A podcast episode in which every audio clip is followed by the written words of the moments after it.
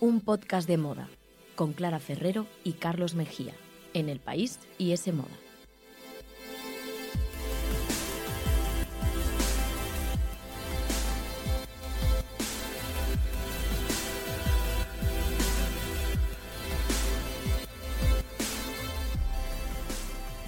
Hola, ¿qué tal? Bienvenidos a un podcast de moda. El podcast que escuchas mientras haces cosas importantes o no, tú sabrás, aquí te queremos igual. Nos podéis escuchar, ya lo sabéis, en iTunes, Google Podcast, la web de Semoda y también en los podcasts de El País. Y podéis seguirnos en Instagram, arroba un podcast de moda.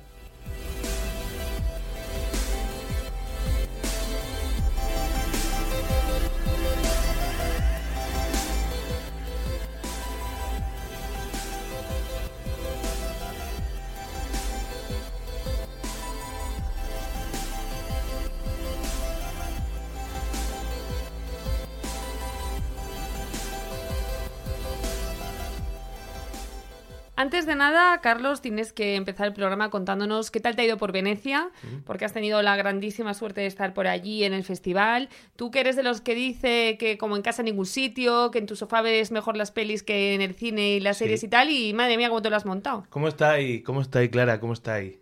Pues sí, eh, yo tuve la fortuna de andar en Venecia y, y muy bien, ya no sé más italiano, eh, hasta aquí, ¿qué te parece? Oye, al principio cuando has empezado te he visto con mucha decisión, digo, me he empezado a hablar en italiano, No. voy a quedar en evidencia. Pues mira no que tengo ni idea, la verdad, me, he me- pero... me he metido hasta en Google Translate para hacer la broma, pero es imposible. Yo tengo que hablar en castellano porque el italiano no, no lo domino. Me gusta no todo es tu lengua sobre materna, Italia, ¿no? pero, pero no. Pero bueno, sí, estuve en el festival, tuve la fortuna de acudir, estuvimos ahí unos días y oye, viví de primera mano, eso sí te lo puedo garantizar, como es la alfombra roja de, de un certamen de este tipo en tiempos de coronavirus. Bueno, pues cuéntanoslo, ¿no? ¿Cómo ha cambiado un poco todo? ¿Qué estrellas viste? No sé si pudiste fichar por ahí a alguien. Pues ha cambiado mucho, sí. La verdad que hay muchas restricciones, el recinto está muy cercado, eso es peor para los curiosos, para los fans, ¿no? Claro, que no pueden- que no pueden ver a las estrellas.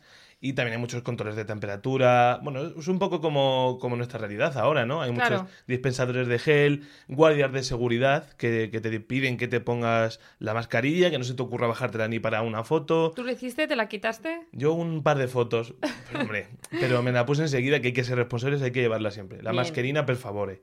Sí. Y, y bueno, también es verdad que había controles de acceso. El, el aforo está restringido, por ejemplo, en la sala grande, que es la, la sala más majestuosa, donde se presentan la- las películas a concurso. Sí. Solo se podía acceder un el 50%, había un asiento vacío entre cada, entre cada invitado, entre cada espectador.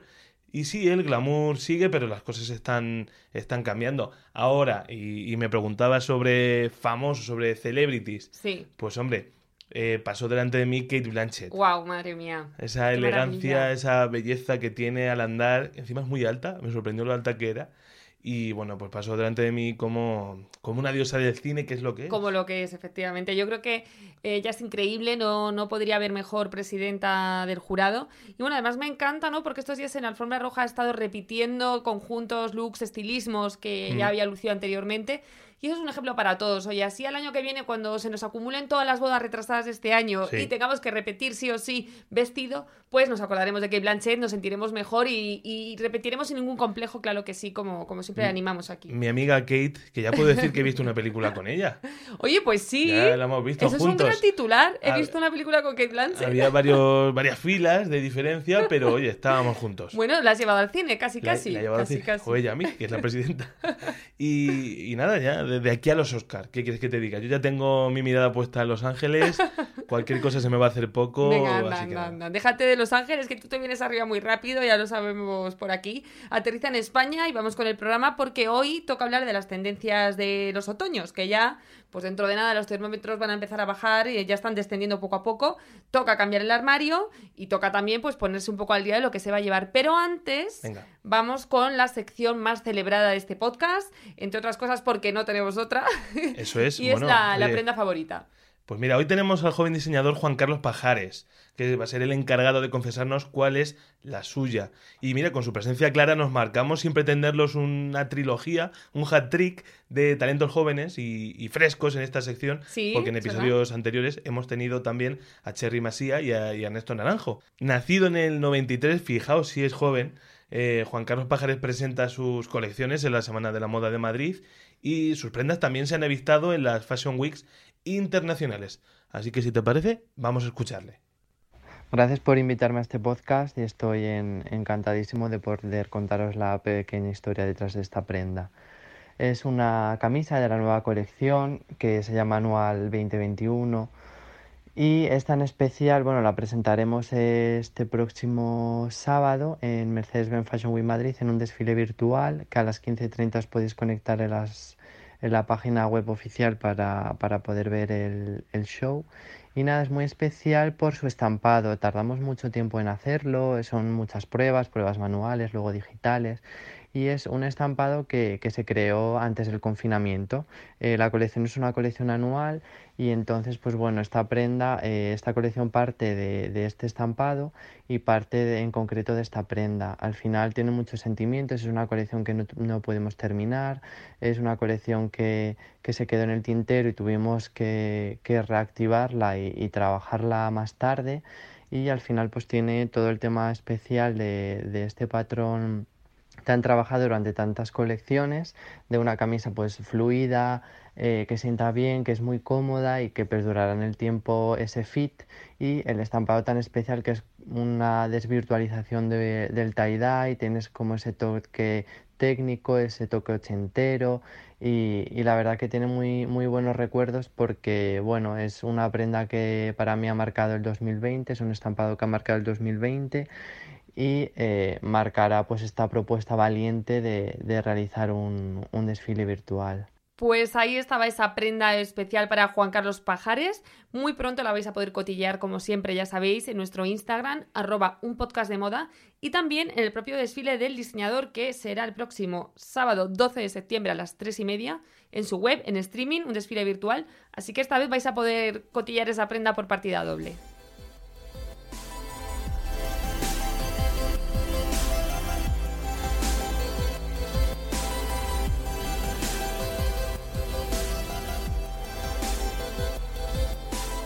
Venga, Clara, vamos a arrancar ya porque a mí estos programas de, de tendencias de la temporada me gustan mucho. ¿Sí? Porque me doy cuenta lo ignorante que soy, que no tengo ni idea.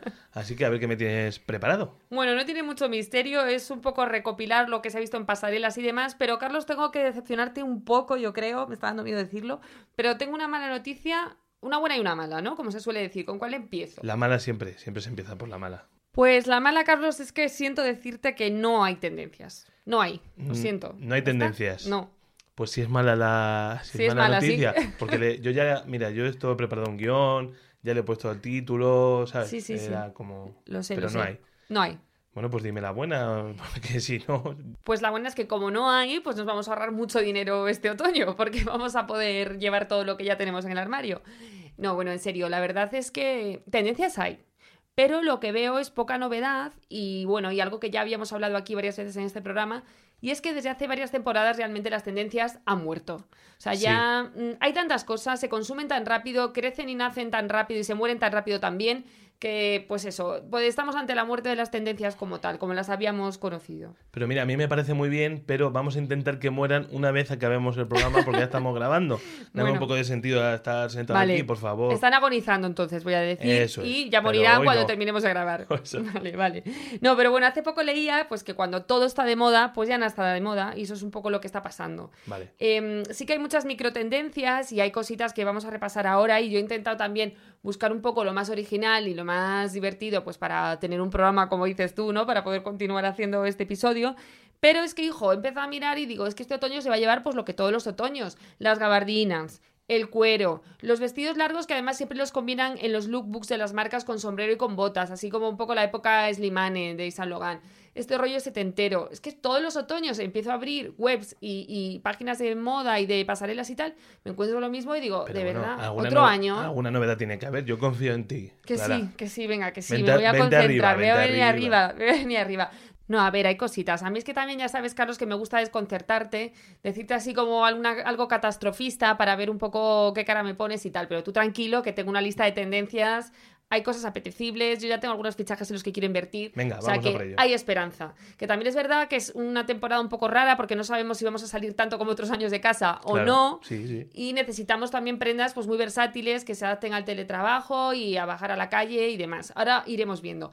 Pero bueno, sí que tengo por aquí también apuntado una cosa que me gustó, que leí hace poco en la publicación canadiense de Kit, que decían que ahora mismo estar a la moda pues es un poco, vale cualquier cosa, ¿no? Vale, pues desde un look de estos de sandalias teba y pantalones kaki, así como muy sin esfuerzo, como me he puesto lo primero que he pillado en el armario, Sí. hasta un vestido así a lo casa de la pradera, de este estilo campestre y y cottage que- que core, lo hablamos en el claro, anterior programa. hablamos, Gran programa, eso por cierto. es. Ponéoslo si, si no lo habéis escuchado, hombre. Lo digo yo, muy bueno. ¿Qué vas a decir tú? Claro. Pero y, eh, lo que decías, que bueno, que quizás no salgamos tanto de casa. ¿Crees que la crisis del coronavirus tiene eh, algo que ver en esto? Bueno, ya antes de la crisis del coronavirus, yo creo que, que estábamos asistiendo un poco a eso, ¿no? A que ya se está todo un poco inventado y es difícil a veces que los diseñadores nos sorprendan y Vale. al final se repiten un poco los clichés cada temporada. Pues en primavera los colores Ya. pastel y las flores. Y en otoño, pues eso, los años 70 y los flecos y el cuero. Pero es que claro, también, ¿qué, qué- qué vamos a ponernos? Oye, pues al final también cosas prácticas que ya sabemos que funcionan, ¿no? Tejidos eh, también que se adaptan un poco a esa temporada y, y- y prendas Pues básicas que al final yo creo que hacia todo lo que va un poco esto es hacia comprar lo que también hemos comentado aquí muchas veces, mejores prendas, más básicos y no tanta tendencia pasajera, sino hacer Vale. un buen fondo de armario. Pues venga, vamos allá, pero solo te voy a pedir una cosa. No empieces con la gabardina, que ya me ha quedado claro que va a seguir perenne. Sigue, sigue, sigue, claro. Y que no me la terminé de comprar eh, en primavera, así que me la tengo que hacer con ella ahora. Pues cumple tu palabra, porque claro, tú cuentas Mm. aquí muchas cosas y luego no lo cumples. cumplo, no Así cumplo, que pero- ya sabes.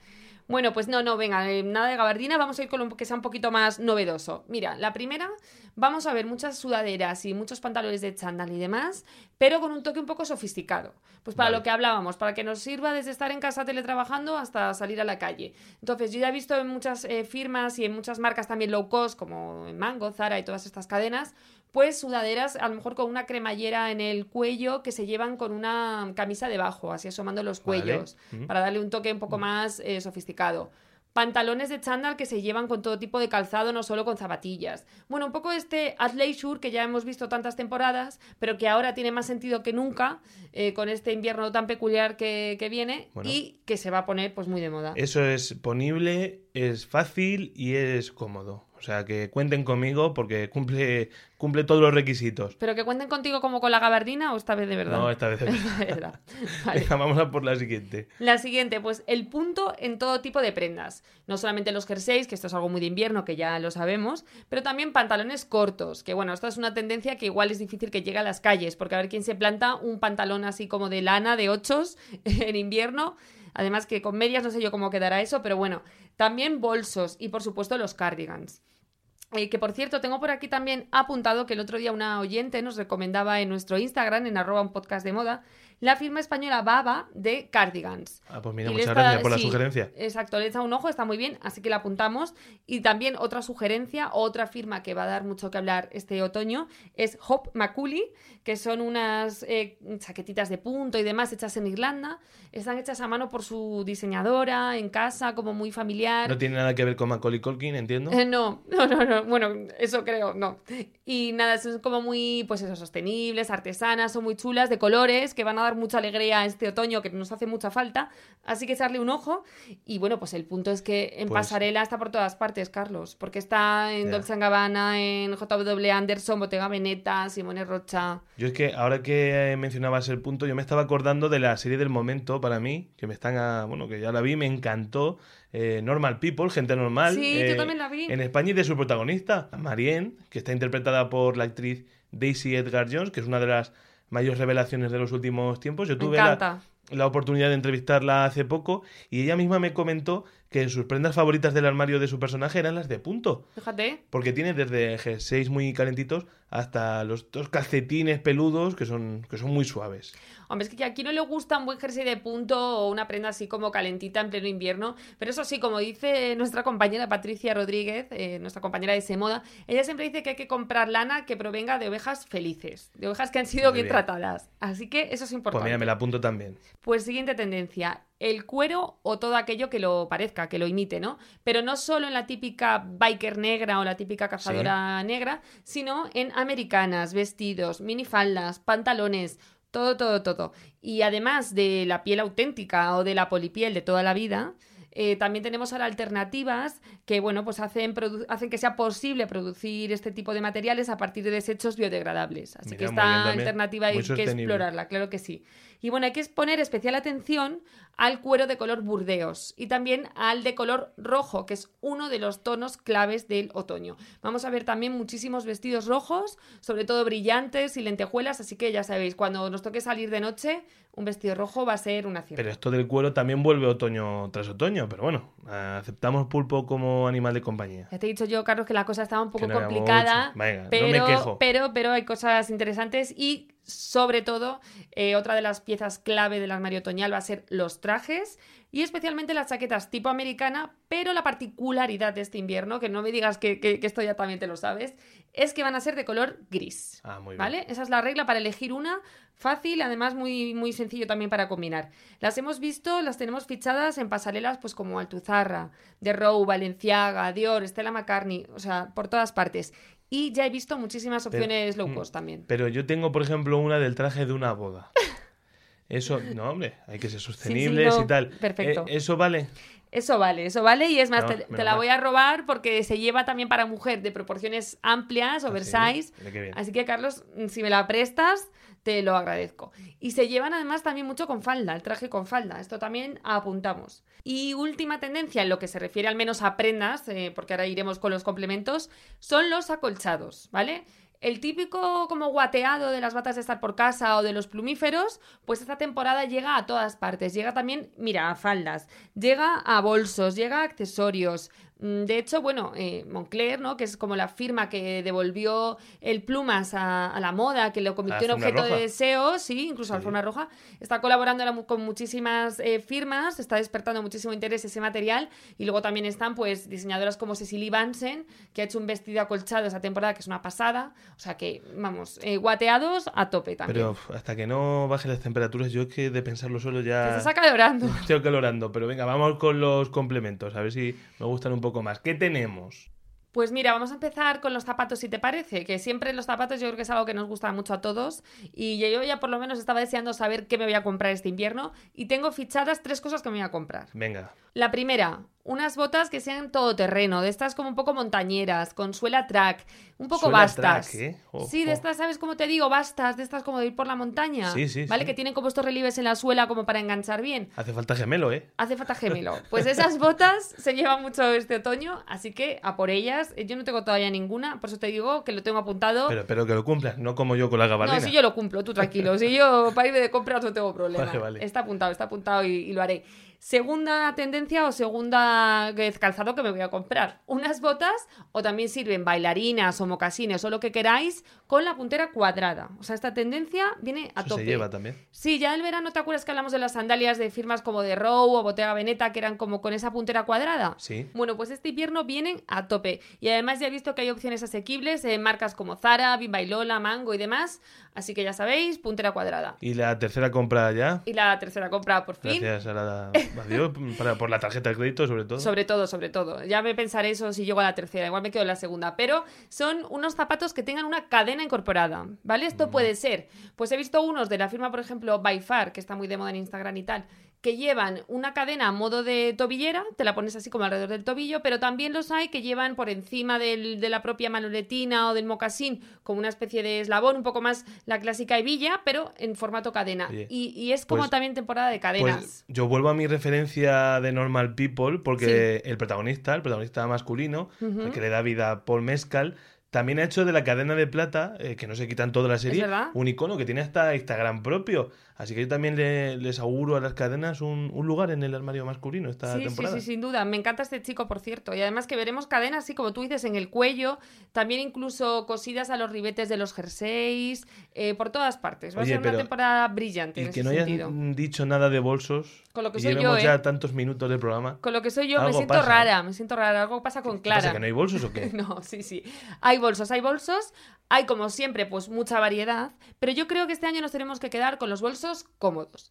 Que para eso tenemos que cargar con el gel hidroalcohólico, con las mascarillas. Exacto. Entonces, sobre todo aquellos que sean de un buen tamaño, ya sea bandolera o tipo shopper, pero así un poco más grandecitos, que podamos llevar todo dentro. Que no sean de estos que hay que llevar en la mano, que luego te acabas cansando y ya no sabes qué, qué hacer con el bolso. Así que yo este año me haría con un buen bolso, pues eso, en el que quepa un poco de todo. Y tengo algunas marcas españolas por aquí apuntadas para recomendar, que hay que barrer un poco para casa.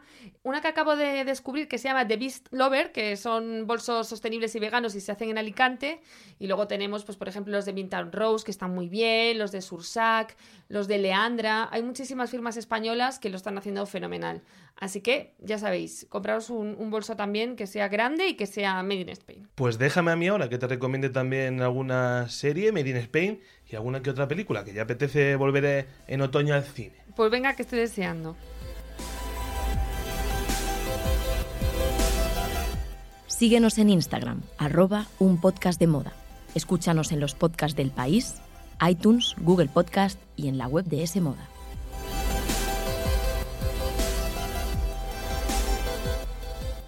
Pues como digo, apetece volver al cine después de tantos meses, hay que hacerlo poco a poco. Tú ya has vuelto a Venecia, Carlos, tú a lo grande. Sí, sí, pero, pero sí. manteniendo siempre la- la distancia de seguridad, Claro. cuidándose, lavándose las manos, con la mascarilla, hay que hacerlo bien. Así que vamos a proponer algunas películas y algunas series para que, oye, para que podamos pasarlo bien este otoño. Yo estoy deseando hacerme la lista porque estos últimos meses ya estoy un poco huérfana. Pero Carlos, yo creo que esta la comentarás tú, probablemente la tendrás apuntada. Pero si me dejas, quiero empezar yo las recomendaciones. Pues fíjate. venga, eh, tú, como si fuera tu. Como si fuera mi sección. Como si fuera tu episodio de, de podcast. Dale. No me callo, ¿eh? No, pero es que mira, tengo por aquí en mi lista de deseos cinematográficos de la temporada de Glorias. Esa película que estamos yo creo que un poco todos deseando que llegue por fin a la gran pantalla. Lo hará el 30 de septiembre y es un biopic de nuestra querida Gloria Steinem, de ese icono feminista, ¿no? Tan Pues sí, tengo importante. muchas ganas de verla. Yo también, yo también.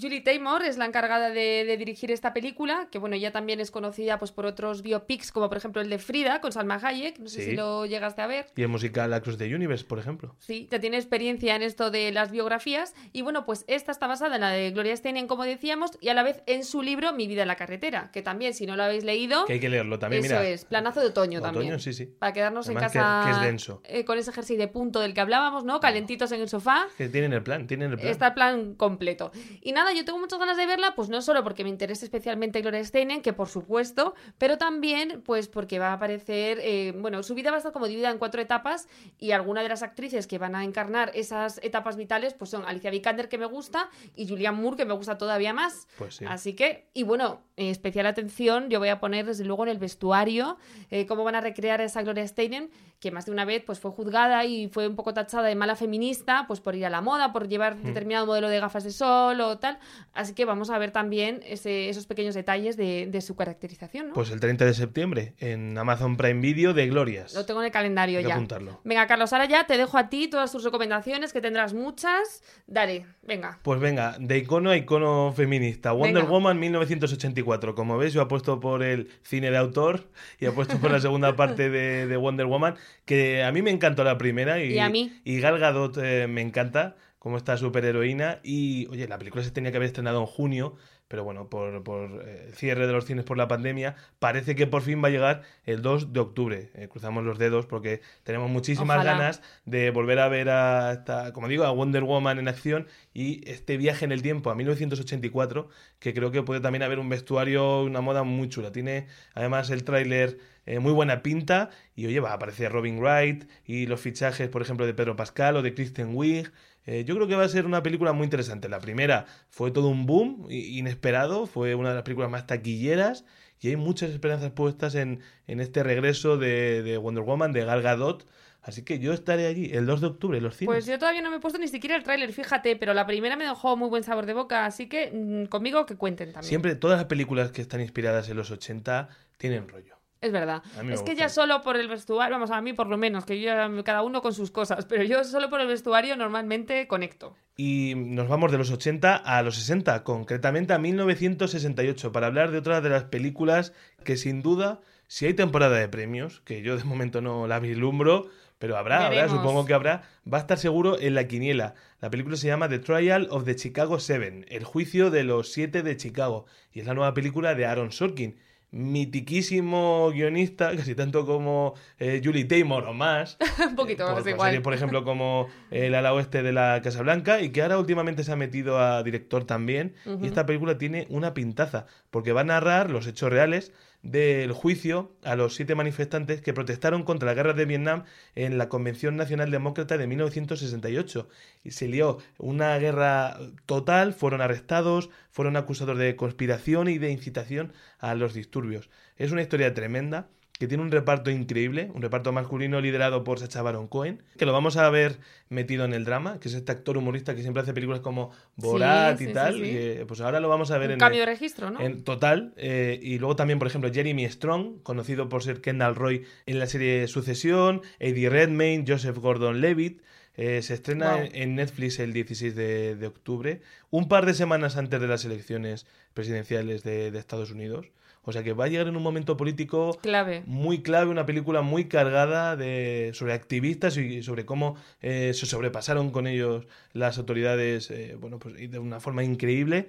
Y atención, que esta película la iba a hacer Spielberg eh, y la quería estrenar para las elecciones de 2008, pero al final en la huelga de, de guionistas que hubo, muy importante en Hollywood, ¿te acuerdas? Ujú, sí. Que, pararon muchísimas series y demás. Pues ha todo. retrasado 12 años, ¿eh? Ni nada 12 más ni nada menos. Han tardado, al final le dijo Spielberg a Sorkin, oye, mira, hazla tú, que a mí ya me da Te la dejo, que me ya da da la pereza risa". ya.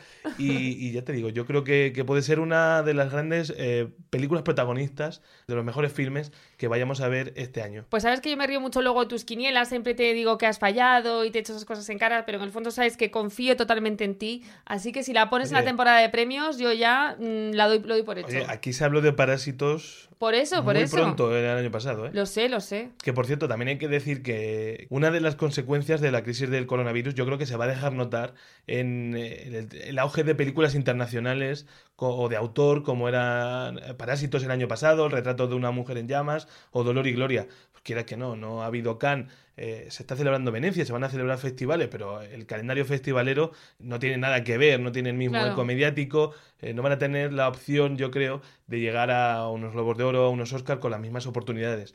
De esto se va a beneficiar las plataformas.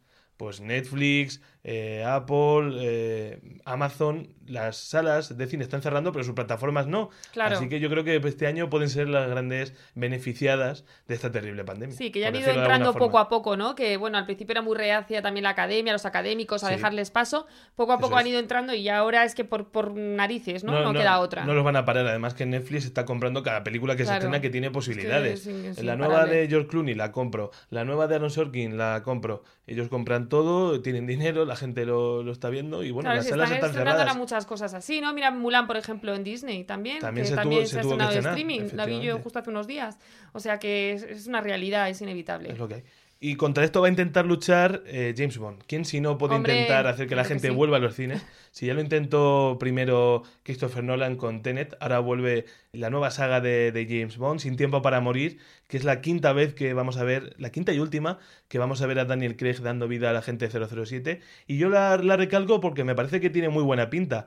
También la teníamos que haber visto en primavera. Joy, tanto. Y la vamos a ver finalmente, si todo sale bien, el 20 de noviembre, con Kari Fukunaga eh, a los mandos, un director y guionista conocido, por ejemplo, por la serie True Detective, y bueno, va a acompañar a Daniel Craig, actrices como Lea Sidux, como Ana de Armas, que tenemos muchas ganas Sí, de, de verla, y que en- además- en agente empoderada de la CIA. Y tanto, además eh, creo que solamente va a llevar un look en la película, pero es un lookazo con un vestido que le queda genial, con joyones de Chopard, va a tope de power, así que muchas ganas de ver a Ana, Ana de Armas, por fin también en una producción como esta, Rami Malek de, de villano. Sí. que ganó el Oscar haciendo de Freddie Mercury en Bohemian Rhapsody. Y dos detalles que a mí me encantan, que son el hecho de que Linus Sandgren es el director de fotografía. Ese hombre es tremendo, es buenísimo. Es el director de fotografía, por ejemplo, de películas como La La Land. Y la banda sonora Hans Zimmer, que no hace falta presentarlo, es todo un mito.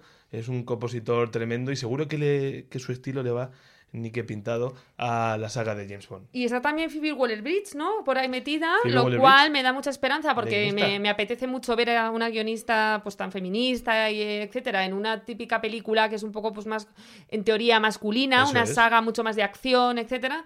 También por eso confío en que ese personaje, por ejemplo, de Paloma, interpretado por Ana de Armas, pues no sea el Te típico sabes hasta el nombre. Sí, estoy a tope, estoy a tope. No, pero que no sea el típico la típica mujer florero, ¿no? Sí, que que está ahí solo para seducir. Entonces, claro, me apetece ver un poco ese giro también. Oye, yo creo que con Killing Eve como referente de lo que puede hacer Phoebe Waller-Bridge en el eh, bueno, en las series de acción, en el sí. cine de acción. Bueno, sí. En sí, este sí. caso, seguro que, que vamos a ver una, una gran película. Tengo muchas ganas. Yo también, yo también. Y vamos ahora con series. Recomiéndame también planes, eso, de lo que te decía, de Venga, mantita pues y sofá. te cuento tres muy rápido que ya se nos agota el tiempo. Por ejemplo, el 18 de septiembre, Netflix, Ratchet, Uf, qué ganas también.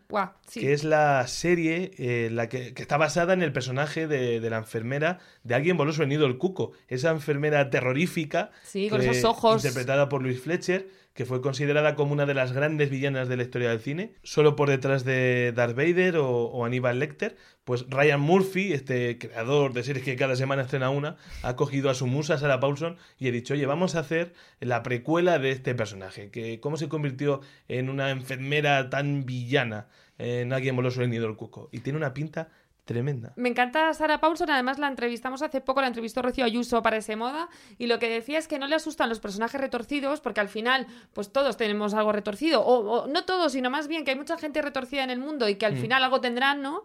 Y que por eso no les tiene miedo, así que me apetece verla en este, en este papel, la verdad. También eh, en HBO ahora, 27 de septiembre, cómo no mencionarla, Patria. Claro. que es la serie española más esperada de los últimos años, diría yo. Sí. También la más polémica, ya está habiendo controversia con el tema del cartel famoso, eh, que bueno, que decían que era equidistante entre las víctimas y bueno, esta banda asesina, este grupo terrorista. Y oye, para eh, los oyentes que tenemos, por ejemplo, que quizás no conozcan el libro de Patria, que fue un bestseller tremendo eh, en España, hay que decir, bueno, que cuenta la historia de dos familias enfrentadas en un pueblo de Guipúzcoa durante los años 80 y 90, pues eh, como cada una de las familias vive la presencia eh, del grupo terrorista ETA en el País Vasco. Y hay muchas ganas de ver, de ver esta serie que yo creo que puede significar mucho. Puede ser el siguiente paso, yo creo, que para las series españolas, Claro. que están triunfando en el mundo, por ejemplo, La Casa de Papel, la Élite, pero yo creo que Patria exportada puede ser una de las series más importantes del año en todo el mundo, me Tiene refiero. ¿eh? pintaza, claro, sí, porque aquí nos identificamos más porque sabemos un poco lo que, bueno, bastante, ¿no? Por desgracia, lo que pasó en ese tiempo en España y demás, pero incluso otro- otros países pueden descubrir un poco más sobre Lo- también lo conflicto. la realidad eh, que hubo aquí. Entonces, bueno, yo creo que sí que, que tiene muchas papeletas. Y venga, vamos con otra tercera opción. Sí, que no tiene nada que ver y que ahora está... Cambiamos de género, ¿no? Eso es, aquí vamos a hablar de Emily in Paris, que es la nueva serie de Darren Star, responsable de Sexo en Nueva York, y se estrena el 2 de octubre en Netflix. ¿Qué es Emily in Paris? Pues es una comedia eh, que tiene muy buena pinta, en la que Collins, en la que Lily Collins da, da vida a una joven ejecutiva de marketing que se tiene que trasladar a París cuando bueno, la empresa compra una firma francesa, ella le hace encargo de, de modernizar la estrategia de redes sociales, todo muy moderno. Bien. Y tiene el trailer una pinta muy buena que vamos a ver unos vestidazos tremendos. A mí por Porque eso es me el París gusta. este del lujo, de- Claro. el París más bonito. Ahí, ahí. Si es París, es moda, es una actriz joven como Lily Collins y tal, a mí ya, que venga, que, me, que se lleve mi dinero, como dices Es tú, el ¿no? responsable de Sexo en Nueva York. Habrá que darle una oportunidad. No sé. Habrá que verla, sí. Y no vamos a despedir el programa, Carlos, sin que nos hagas alguna clásica recomendación de libros, que yo siempre, la verdad es que luego me los leo los que recomiendas y suelo estar bastante de acuerdo contigo. Pues no tengo ninguna. suelen gustar. Si quieres, eh, si, y si te sirve, sale esta semana la nueva biografía de Jane Fonda. Ah, pensaba, vale, algo sí tienes. Pensaba que me estabas devolviendo cuando al principio del programa te dije que no había tendencias No, no. y tal. Vale, no vale. me he apuntado ninguno, pero bueno, si te sirve ese. Me sirve, No sé claro. cuándo va a salir en castellano. Sé que salía esta semana, esta misma semana, en Estados Unidos. Y se llama What Can I Do? ¿Qué puedo hacer? Y cuenta Jim Fonda en esta nueva biografía cómo se convirtió en, la gran activista que es ahora contra el cambio climático. La hemos visto en el Congreso, siendo detenida semana sí, semana no. Así que yo ya le he echado el ojo y por eso te, la recomiendo. Me interesa todo lo que tenga que ver con Jay Fonda y de hecho hace poco leía que, que ella en sus entrevistas siempre pregunta al entrevistador qué pronombre en inglés quiere que use, por si no se identifica a lo mejor con ah, she o con he, aunque su apariencia física sea exacto. Entonces me pareció maravilloso que esta mujer con 83 años que creo que tiene nos dé estas lecciones siempre ella es una lección en sí misma. Así que What Can I Do? Pues lo único que podemos hacer es leerla, la verdad. Pues muy bien. Así que nada, con este libro, que yo creo que es una pedazo de recomendación, pues si te parece, Carlos, damos por terminado el programa y esas, eh, esta lista de tendencias culturales y de moda para el otoño, que luego ya sabes que las iremos ampliando aquí, que tenemos muchos episodios por delante. Oye, que ya mismo tenemos los Emmy. También, también. El próximo programa Se volveremos con ello. Semana de la moda de Madrid viene, oye, ya, ya empieza a moverse esto. Ya empieza, empieza. Pues nada, ahí estaremos para contaros todo y muchísimas gracias como siempre por escucharnos. Ahí estaremos para moverlo también nosotros. Hasta luego. Ese Moda, el tercer sábado de cada mes gratis con el país.